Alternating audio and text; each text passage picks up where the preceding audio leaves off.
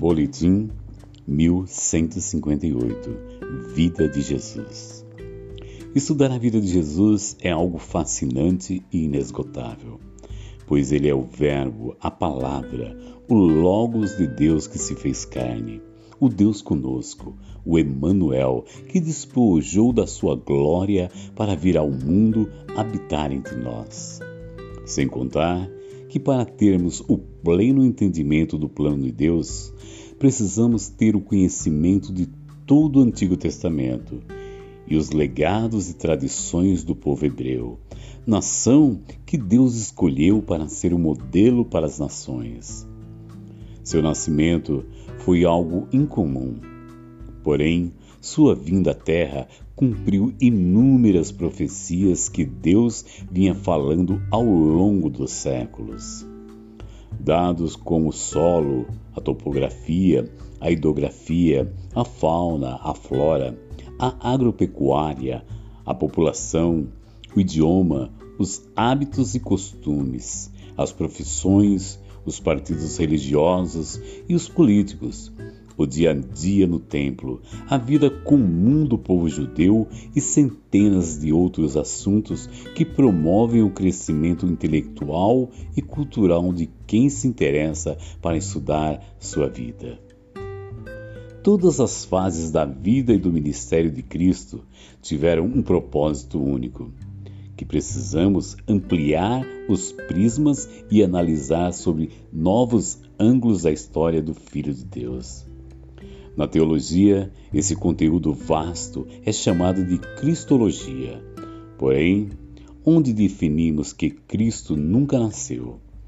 Ele é eterno, ele é Deus, ele é o Alfa e o Ômega, o princípio e o fim, a raiz de Jessé, a verdadeira estrela da manhã. Quem nasceu nessa terra foi Jesus, a forma humana da divindade que se fez carne, o Emanuel, o Deus conosco. Jesus é a parte física, humana que morreu na cruz do Calvário.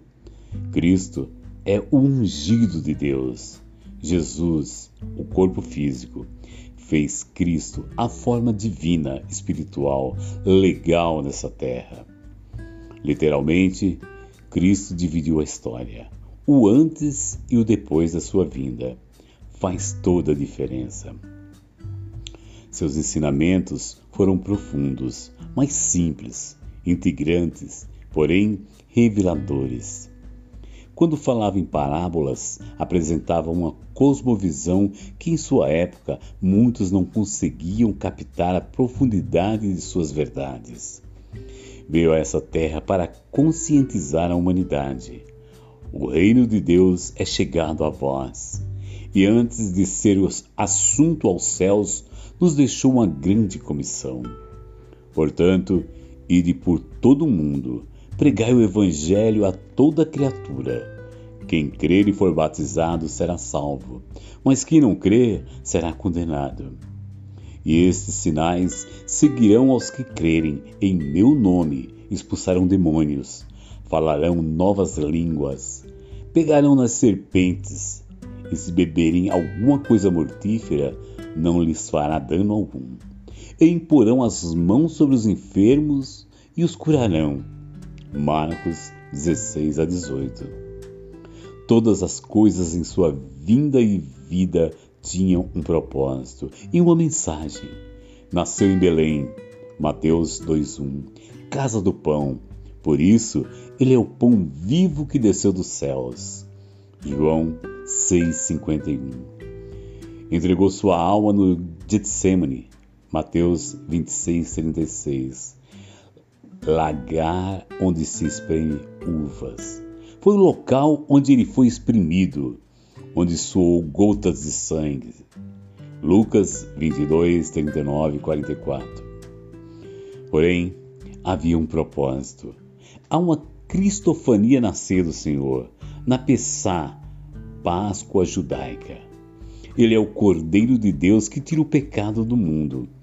Mas também, na última ceia, ele se revela aos seus discípulos, dizendo: Este é meu corpo que é dado por vós.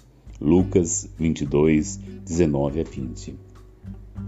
Quando pegou o pão e o partiu, para termos pão, o trigo tem que ser colhido, esmagado, triturado na moinha e amassado para fazer a massa e ao forno para se tornar pão.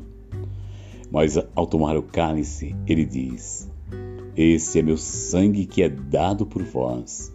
Para se formar o vinho, tem que ser pisoteado, esmagado no lagar. Gatchemen. Getsemane. Cada lugar que ele passou em seu ministério tinha um propósito. Cada milagre que ele realizou tem um ensinamento muito além da cura. Isso e muito mais que vamos estudar na matéria dessa semana. Não perca! Texto Apóstolo Cleiton Nantes.